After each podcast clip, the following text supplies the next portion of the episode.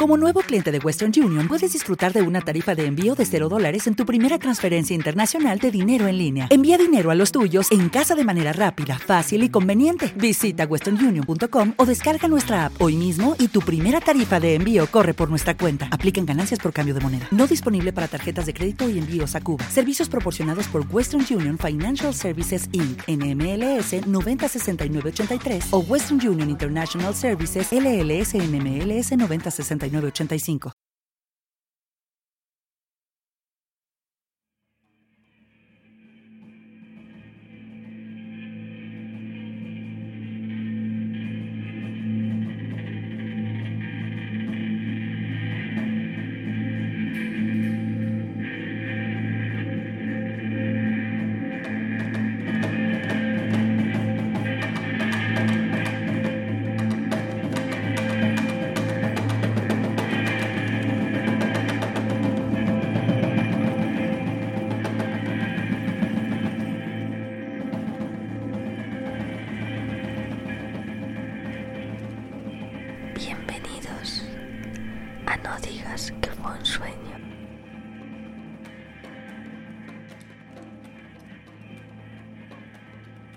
No tenemos ni idea de qué tipo de oscuros experimentos se llevan a cabo en nombre de la ciencia. Aquellos que se apoyan en recursos de origen público están documentados ampliamente y parecen totalmente limpios y plausibles, pero ¿qué hay de aquellos que son financiados por entidades privadas o militares? Quizá, solo quizá, ahora todo está más controlado, pero hubo una época en la que dichos experimentos, además de ser parte del avance científico, respondía a cuestiones de Estado. Y sí, también a, cosas mucho más escabrosas y oscuras. Y probablemente algunos de vosotros os estaréis acordando de las guerras mundiales, que dieron para, mucho y se puede considerar el campo de los experimentos con humanos. Pero tras ellas vino la Guerra Fría y, empujó a otros países a investigar profundamente para estar a la altura de los rusos, en cuanto a cuestiones científicas se refiere. De hecho, fueron ellos, los rusos, los que podrían haber llevado a cabo uno de los más oscuros y crueles experimentos. Como vimos en el anterior programa de la lista negra, hay quien lleva al extremo sus obsesiones y los rusos son dados a caminar sobre esa delgada línea que separa la realidad de lo surreal. Y de esas obsesiones se desprenden algunos mitos, como el que aseguraba que los rusos habían hecho un experimento para acabar con el sueño, con la necesidad física de dormir, y para ello habían realizado un experimento con humanos, llevándolos al extremo del aislamiento y la inanición, alimentando a los presos solo con un gas que acabaría por volverlos locos comiéndose sus propios músculos, mientras pintaban con heces las paredes de las habitaciones con escritos tales como el que rezaba así. ¿Tan pronto te has olvidado?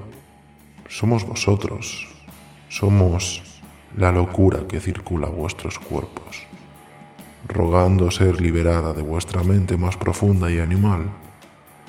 Somos de lo que os escondéis cuando os metéis en la cama cada noche. Somos lo que calláis y lo que paralizáis cuando sumís en la profundidad de la noche. Es increíble y es una leyenda urbana, pero ¿qué hay de esos experimentos que son reales? Los que, los que sí se han llevado a cabo y, han sufrido personas reales. Ese manifiesto podría ser el lamento de cualquiera de las víctimas del Dr. Mengele, de Ari Berheim, Carl Barnett o el mismo Shiro Ishii. Hoy vamos a sumergirnos en los experimentos con humanos y veremos si la realidad supera lo que se nos presenta en sueños. Y es que lo dijimos en su día, cualquiera que despierto se comportase como lo hiciera en sueños, sería tomado por loco. Y ahora seréis vosotros los que al final del programa deberéis juzgar a esos locos y esos extremos a los que el hombre está dispuesto a llegar para conocer nuestros límites. Así que comenzamos.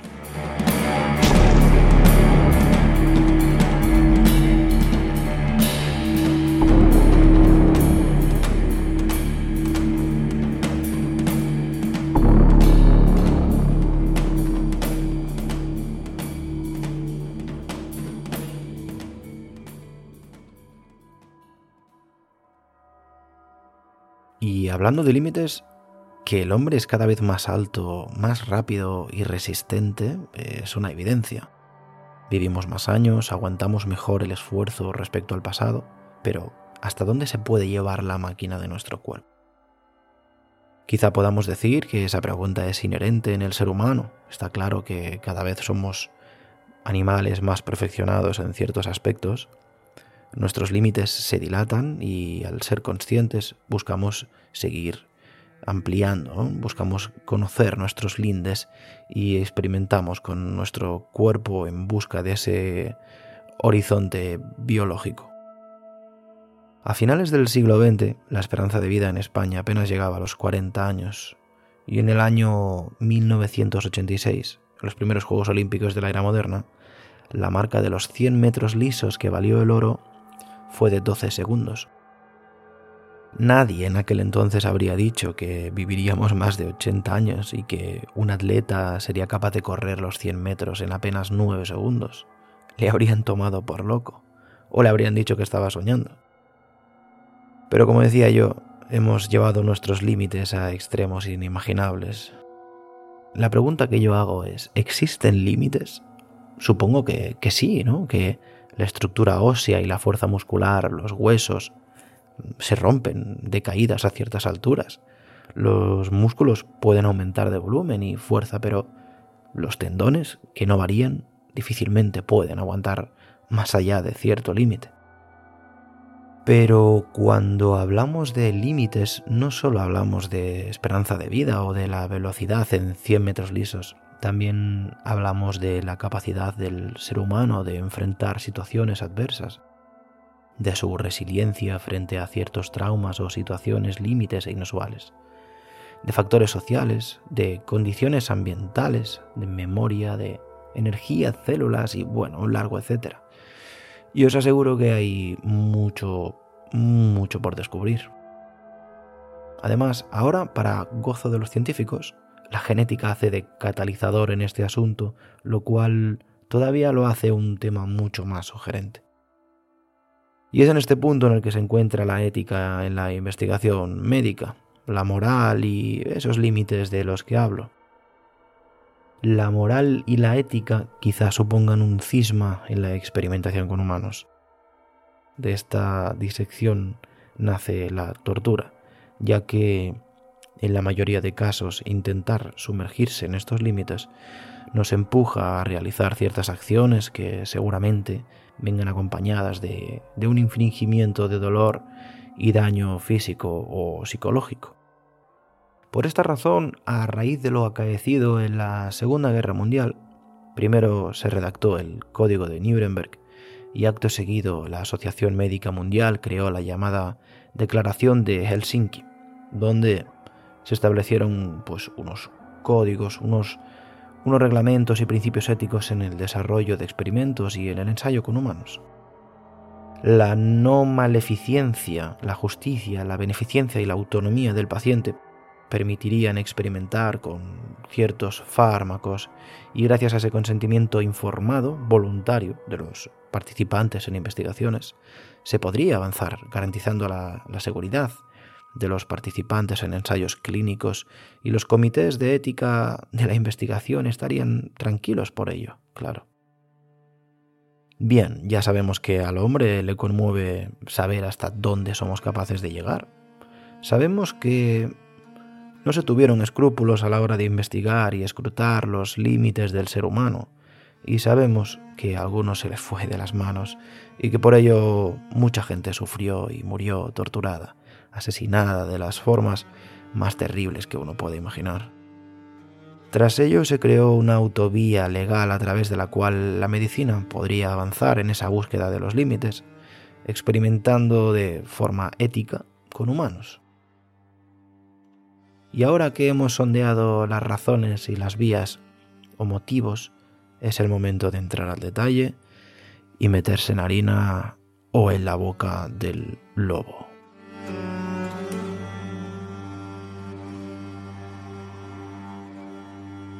Existen dos posibles escenarios, los experimentos con humanos con fines médicos y de avance científico bajo un plano ético y moral y otro en el que se vulneran esos principios o directamente se cometen crímenes, torturas y asesinatos. Por otro lado, también deberíamos dividir los experimentos humanos basados en el comportamiento y la psicología de los basados directamente en la fisiología y el comportamiento biológico. Yo me he propuesto hacer un, un ranking de experimentos con humanos, ya que estudiando el tema para preparar el programa vi que podría estar horas y horas hablando de unos y de otros, pero finalmente decidí hacerlo en este formato y recogiendo aquellos casos, proscenios y momentos más impactantes y brutales. La verdad es que no me he planteado valorar los experimentos con humanos bajo ninguna perspectiva en particular, no, no he pensado en hacerlo en un orden de menor a mayor gravedad, pero sí que quizás he intentado organizar la lista de experimentos conforme a mí me parecían más sobrecogedores al leerlos. La parte, por decirlo de alguna manera, más suave, que no es que sea suave, pero en comparación con la que vamos a oír, cualquiera de nosotros pagaría por elegir este tipo de experimentos si nos dieran a elegir, es la de los experimentos psicológicos con humanos. Aquellos experimentos en los que los médicos y psicólogos toman nota de cómo nos comportamos ante ciertas situaciones, circunstancias y obviamente pues las consecuencias que ello puede tener en nuestras vidas son los experimentos psicológicos. Para romper el hielo y quizás para que sirva de ejemplo, experimento psicológico, cabe mencionar el experimento de la prisión de Stanford, en Estados Unidos, en el que un profesor de psicología quería demostrar el comportamiento ante la autoridad y la, la capacidad de las personas de adaptarnos, acatar los distintos roles que nos impone la sociedad. Dicho de otra manera, cómo un ser humano es capaz de dañar a otro siguiendo órdenes, o así se justificaron los de Nuremberg, los nazis, cuando les preguntaron por sus acciones en los campos de concentración. Nosotros solo seguimos órdenes, claro. ¿Qué iban a decir? El profesor reclutó a 24 estudiantes y repartió los roles.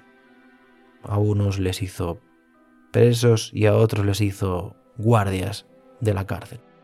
Apenas comenzó el experimento, los guardias comenzaron a mostrar conductas abusivas que al poco tiempo se convirtieron en sádicas.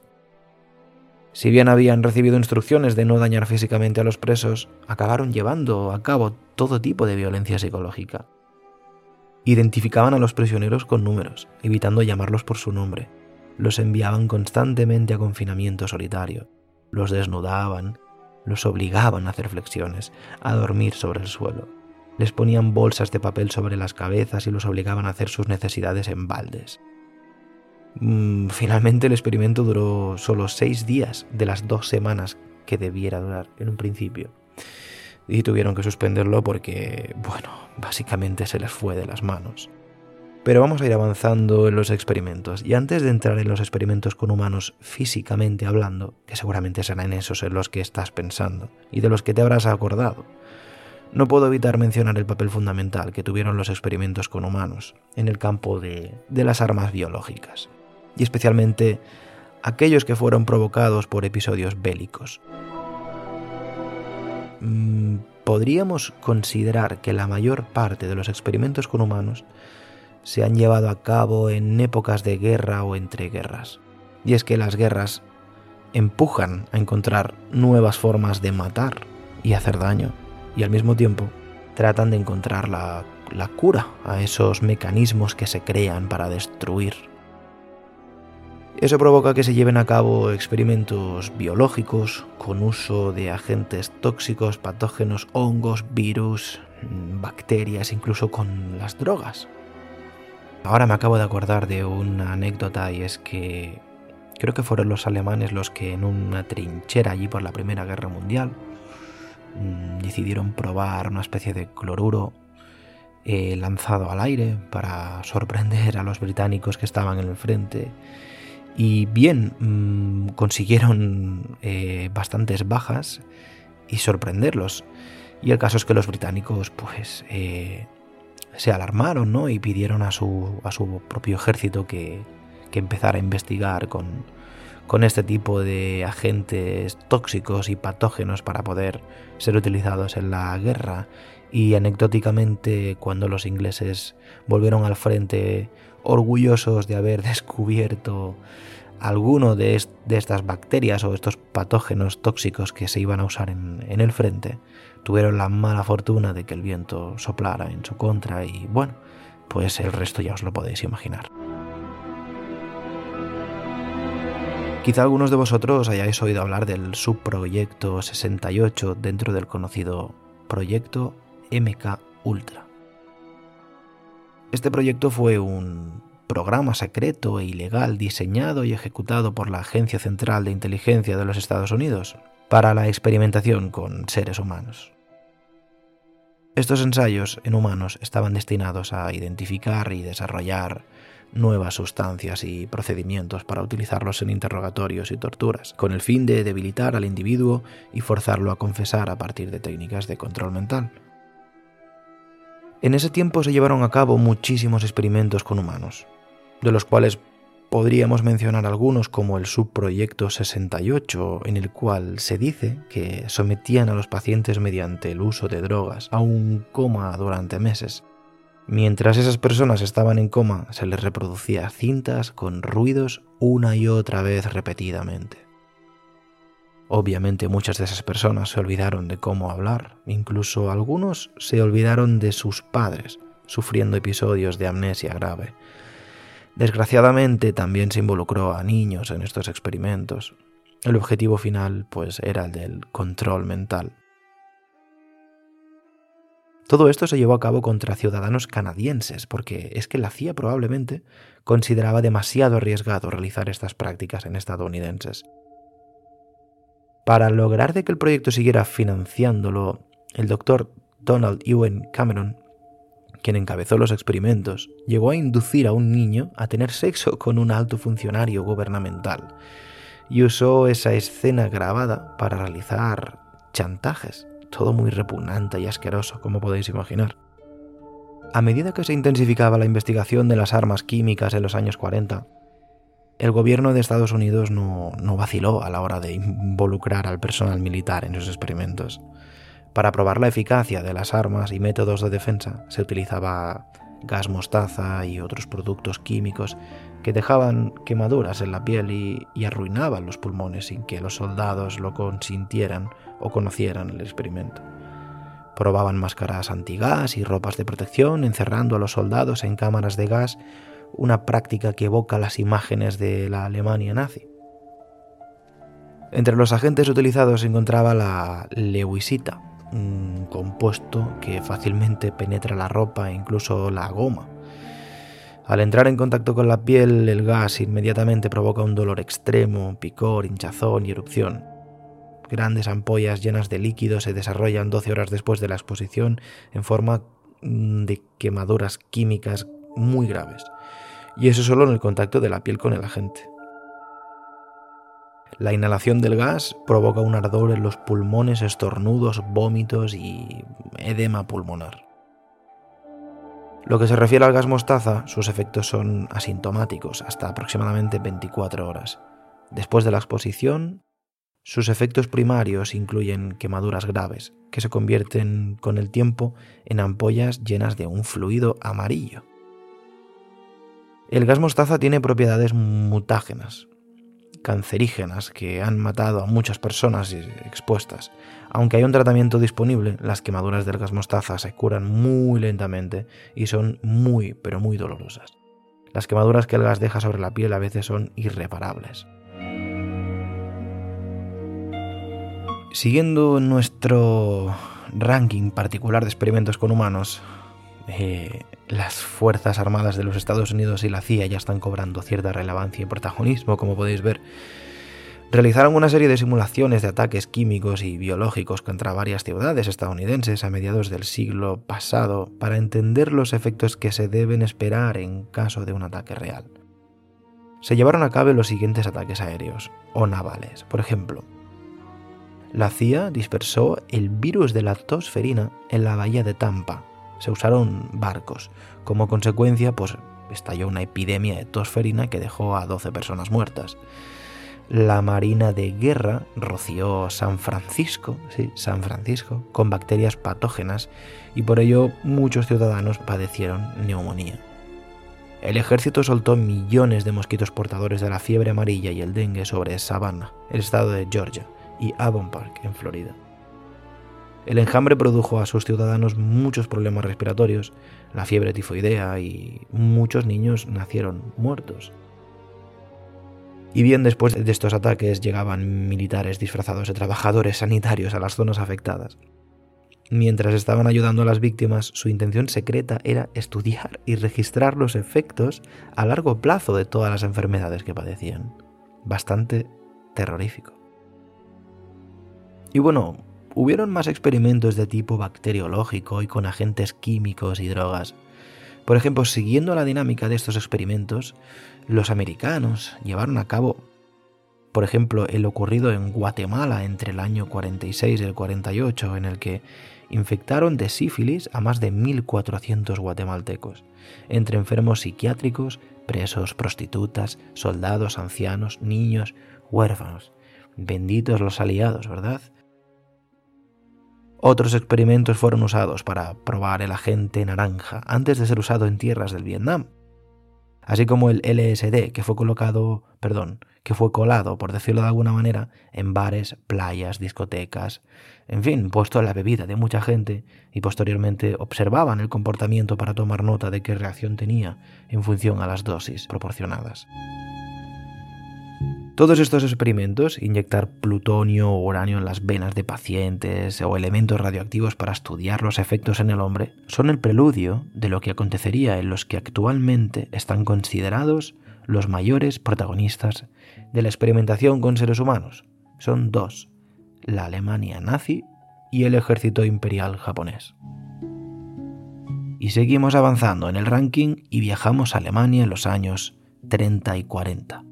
Una de las facetas más desconocidas pero igualmente macabras del periodo histórico de la Alemania nazi podría ser, sin duda, los experimentos que llevaron a cabo los médicos, entrecomillado, del régimen con personas eh, humanas como víctimas.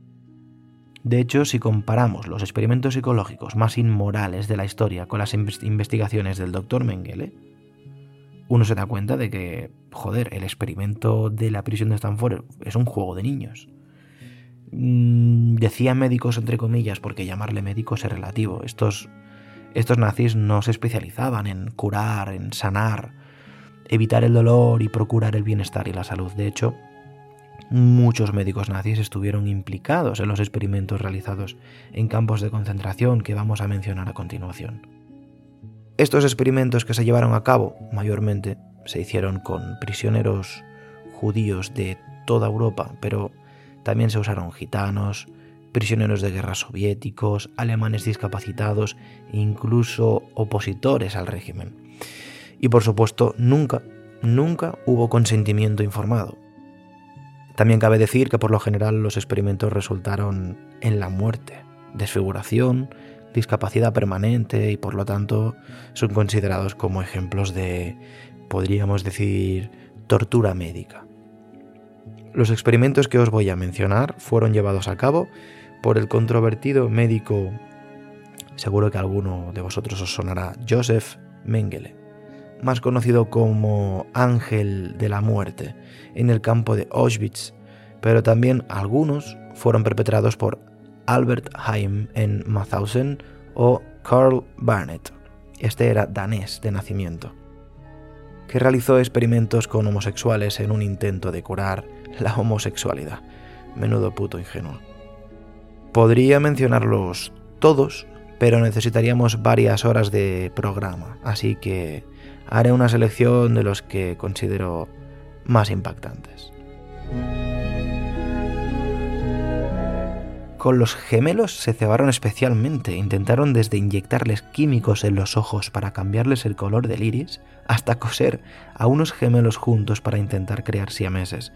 También realizaban transfusiones de sangre de uno a otro mientras un hermano se moría lentamente al lado de otro. En estudios referentes a los trasplantes se llevaron a cabo experimentos para estudiar la regeneración de huesos, músculos y nervios, así como trasplantes de huesos de una persona a otra. O sea, brutal.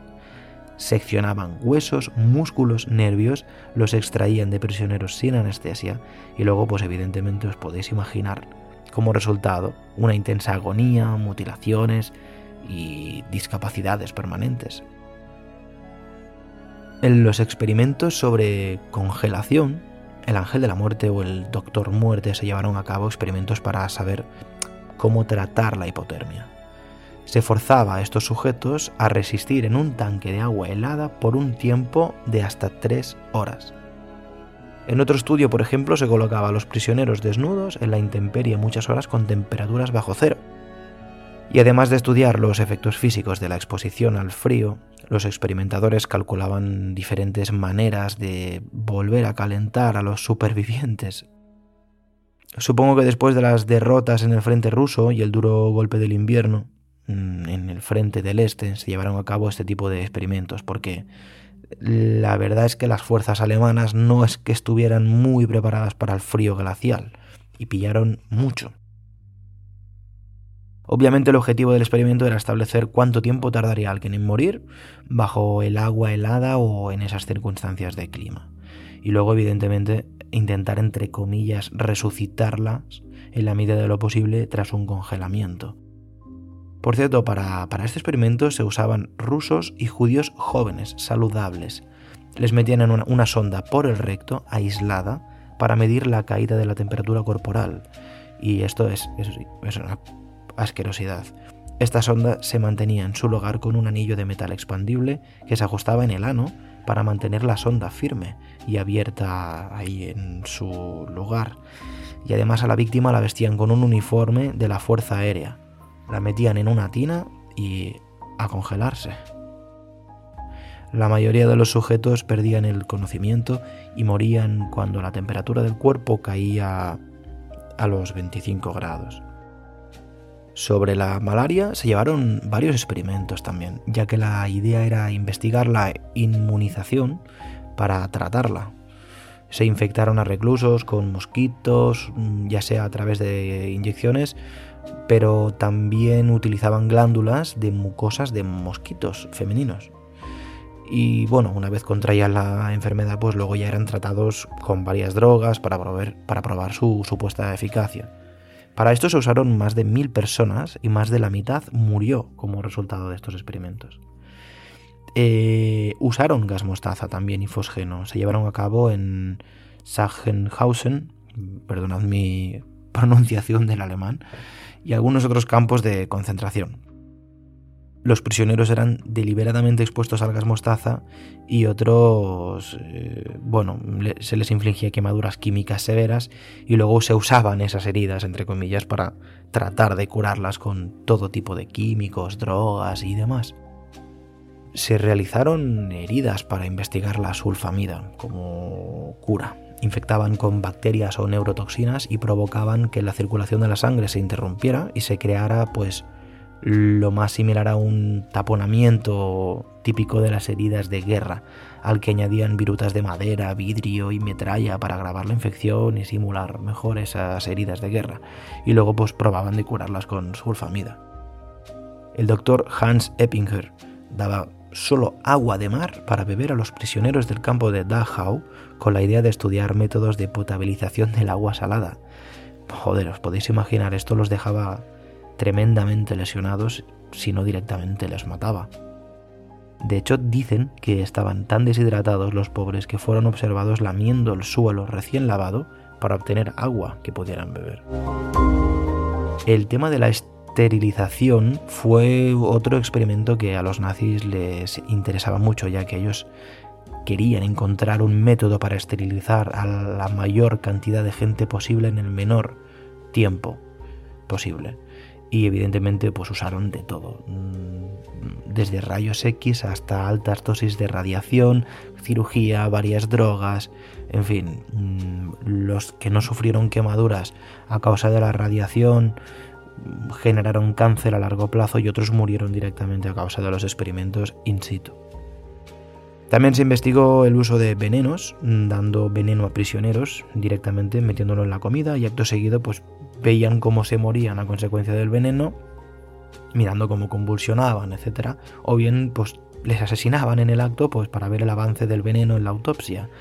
Y bueno, también se llegaron a disparar balas envenenadas a unos sujetos experimentales que sufrían pues tortura y muerte. Se llevaron a cabo experimentos en Buchenwald para evaluar el efecto de varias preparaciones farmacéuticas en las quemaduras con fósforo. Estas quemaduras se las infligían con sustancias extraídas de bombas incendiarias. Experimentaron también con el impacto de la altitud elevada. El objetivo era ayudar a los pilotos alemanes que debían eyectarse a elevadas altitudes y para simular altitudes de hasta 20 kilómetros se utilizaban cámaras de baja presión en la que se encerraban a los reclusos. De hecho, se rumorea que se realizaron vivisecciones humanas en los cerebros de estas víctimas que sobrevivieron al experimento inicial.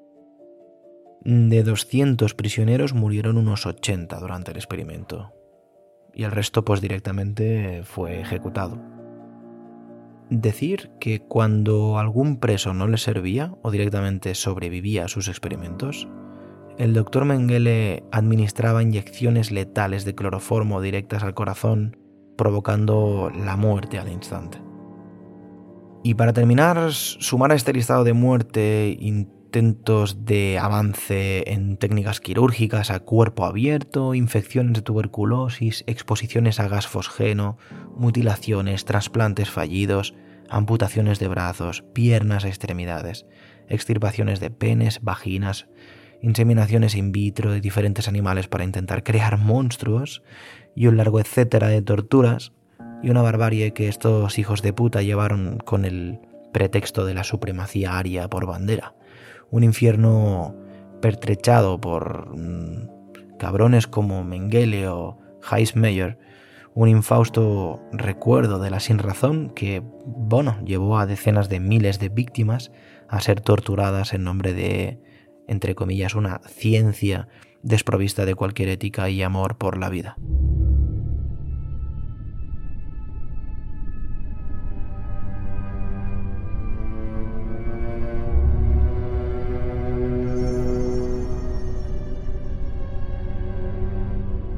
Y ha llegado el turno del que para mí es el mayor exponente de los experimentos con humanos, el perturbado y loco Shiro Ishii. Aquel doctor egoísta y exigente, estudiante ejemplar de la Universidad Imperial de Kioto, que llegó a lo más alto y sobresaliendo frente a otros doctores, acabó asignado en un hospital del primer ejército y escuela médica militar de Tokio Finalmente impresionó tanto a sus superiores con sus estudios y trabajos que dos años más tarde realizó un viaje por Occidente investigando los efectos de la guerra biológica, eh, la guerra química y todo lo que se desarrolló en la Primera Guerra Mundial. El ministro de Guerra de Japón, Sadao Araki, lo acogió como su mecenas y ahí bueno, empezó la correría de este personaje. En los años 30 empezó sus experimentos preliminares sobre guerras biológicas como un proyecto secreto para el ejército imperial japonés y en 1936 formó el conocido como Escuadrón 731. Se construyó un infierno, literalmente, o sea, un complejo, imaginaros, de unos 150 edificios y 6 kilómetros cuadrados a las afueras de una ciudad que se llama Harbin, en China. La investigación en un principio era secreta y el encubrimiento fue que ese escuadrón controlaba una estación de agua potable. O sea, imaginaos. A partir de allí ya fue nombrado jefe de la sección de guerra biológica del ejército y ya tenía autopista para llevar a cabo sus ofuscaciones con lo que él consideraba troncos los troncos era un eufemismo que usaba él y sus coleguitas, originado a partir de la visión de que los prisioneros eran entidades inertes y descartables. Chinos, vietnamitas, mongoles, rusos, es decir, se repite lo mismo que con los nazis, el tema de la supremacía racial. Empezó a usar prisioneros de guerra y también civiles de algunas ciudades chinas para sus experimentos. Y antes de empezar con el listado de experimentos perpetrados por Shiroishi, diré que fueron 10.000 personas las usadas en sus experimentos. Y ahora vamos al detalle para que juzguéis vosotros mismos. Bien, el equipo de Shiroishi violaba a las mujeres para fecundarlas y posteriormente estudiaba esos embarazos arrancando a los fetos directamente de las barrigas de esas madres o bien se surtía de las mujeres lactantes con las que llevaba a cabo todo tipo de atrocidades y experimentos. Otros experimentos consistían en encerrar a los prisioneros en fosas comunes infectadas de cólera, parásitos con peste bubónica, tuberculosis, tifoidea, entre otras cosas, con el fin solo de observar el comportamiento humano ante estas enfermedades. Viviseccionaban cuerpos en vida, mm, desmembraban a través de congelar partes del cuerpo y después las pasaban por agua caliente y, tiene guasa porque es que en ocasiones se volvían a unir al lado contrario del cuerpo para analizar los efectos de la putrefacción y la gangrena colocaban a personas en cruces de madera para realizar con ellas pruebas explosivas y la exposición de las víctimas a distintos tipos de gases venenosos en cámaras de presión. Se realizaban cirugías invasivas en cautivos, eliminaban órganos para estudiar efectos de la enfermedad sobre el cuerpo, y todo esto sobre hombres, mujeres y niños, y evidentemente, otra vez, sin anestesia. Algunos prisioneros se les extrajo el estómago y se les ligó el esófago a los intestinos. Se arrancaban partes del cerebro, de los pulmones, del hígado, para ver qué sucedía con los prisioneros y cómo su cuerpo reaccionaba. Colocaban a prisioneros boca abajo, colgados por los pies, para observar cuánto tiempo tardarían en asfixiarse y morir. Inyectaban en las arterias aire para determinar cuánto tiempo tardaban en mostrar síntomas de embolia inyectaban orina de caballo dentro de los riñones de los prisioneros. Mataban de sed y de hambre, comprobaban cuánto tiempo tardaba alguien en morir de inanición. También metían a prisioneros en cámaras de vacío para observar cómo agonizaban y estudiaban la muerte en esas condiciones. Metían a presos en grandes centrifugadoras para observar cuánto tardaban en morirse también inyectaban sangre animal a través de transfusiones y estudiaban los efectos de estas acciones. También inyectaron agua salada para determinar si podían servir como sustituto de una solución salina, el clásico suero. Esto es muy fuerte, o sea, metían a madres con bebés en tanques de agua para observar su comportamiento. Y en un principio las madres cogían a sus bebés en brazos en lo alto pero luego muchas terminaban pisándolo para no ahogarse ellas mismas. Probaban granadas con blancos humanos en distintas distancias y posiciones. Usaron lanzallamas sobre prisioneros hasta matarlos. Usaron bombas de gérmenes, armas químicas y bombas convencionales contra personas atadas a postes. Inyectaron suero contaminado aparentando ser vacunas con todo tipo de virus, bacterias para estudiar sus efectos y también infectaron a, muchos presos con pulgas transmisoras de la peste bubónica analizando la, la viabilidad de una guerra biológica. Y finalmente también decir que, que diseminaron con aviones sobre un mogollón de localidades chinas cientos de botijos de barro llenos de pulgas infectadas con peste y demás ataques biológicos, soltando ratas con tularemia o la cólera o el carbunco. Se dice que este tipo de acciones pudo haber matado a unas 400.000 personas. Y bien, creo que a estas alturas todos estamos de acuerdo en que este escuadrón fue el, el más terrible, ¿no? Que jamás haya existido en la experimentación con humanos. Lo más jodido y preocupante fue que los Estados Unidos no persiguieron a este escuadrón y a Shiroishi, sino que se le ofreció inmunidad a cambio de que este demonio les transmitiera todos sus conocimientos, conclusiones e informes realizados en los años que llevó a cabo todos los experimentos. Años más tarde los rusos llevaron a cabo una serie de arrestos, persecuciones y juicios en contra de, los responsables de los experimentos. ¿Y sabéis qué dijeron los americanos? Que eso se trataba de una campaña mediática soviética. En fin.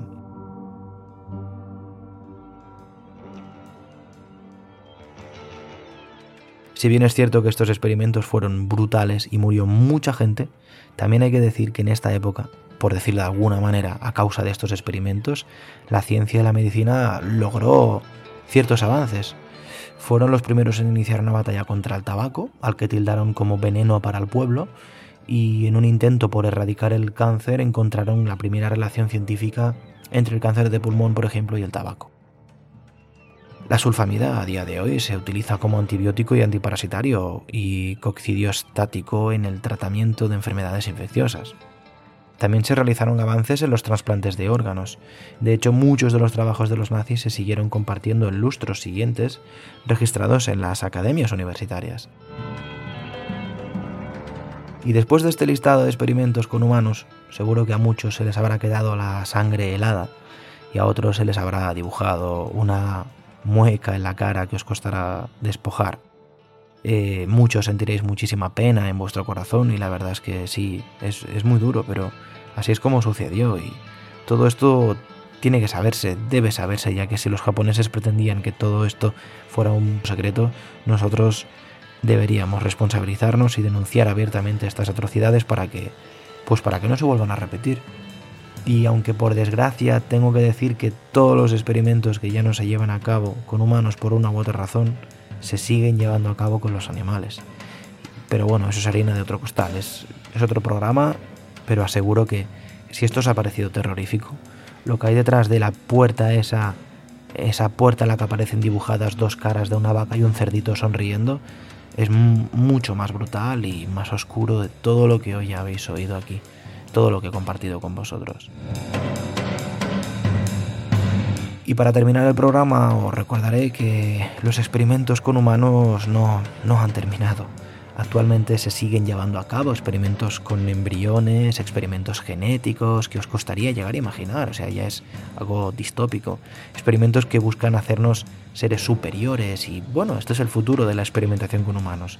Acordaros de He Jiankui, el científico chino que aseguró haber modificado genéticamente a dos bebés. Y muchos diréis, bueno, pero ahora todo se hace bajo un marco legal y ético. Pues no, pues no estáis tan seguros porque son muchos los países que guardan ese respeto, pero todos conocen otros países que, que, esconden cosas, científicos que lanzan la piedra y esconden la mano y bueno, todos saben que se llevan a cabo experimentos de clonación con ciertas libertades, etcétera, etcétera. Y hasta aquí el programa de hoy. Quiero agradecer a todos los que me escucháis desde el otro lado. Espero que me perdonéis por la cantidad de mierda que he sacado a la luz, pero es que el tema de los experimentos con humanos es algo que me llamaba mucho la atención y siempre tuve en mente de, compartir con, con, vosotros, a pesar de todo. Si alguno se está preguntando dónde está Jenny, acabamos de ser padres por segunda vez y la verdad es que estará un tiempo ausente. Pero ella os envía un abrazo y un beso a todos. La verdad es que me gusta más grabar con ella, pero el gusanito del podcast me corre por las venas y no puedo evitar aprovechar algunos momentos en la madrugada para hacer lo que más me gusta y compartirlo con vosotros. Espero que hayáis disfrutado y también espero volver a veros pronto a todos y cada uno de vosotros en el siguiente. Recordaros que podéis comentar libremente en la caja de comentarios de iVoox, desde el respeto, por supuesto. Y también comentaros que iré subiendo, como siempre, algunas cosas en la comunidad, en Twitter y en Instagram, donde iré complementando algunos de los episodios con imágenes de lo que por aquí os voy contando. Y ya para finalizar os recuerdo las vías de contacto, que las tenéis en la, en la información del programa. No nos digas que funciona.gmail.com, también tenéis un perfil de Instagram y de Twitter. Así que nada, escuchantes, que seáis muy felices y nos vemos en el siguiente programa, la siguiente entrega. Un fuerte abrazo para todos y buenas noches.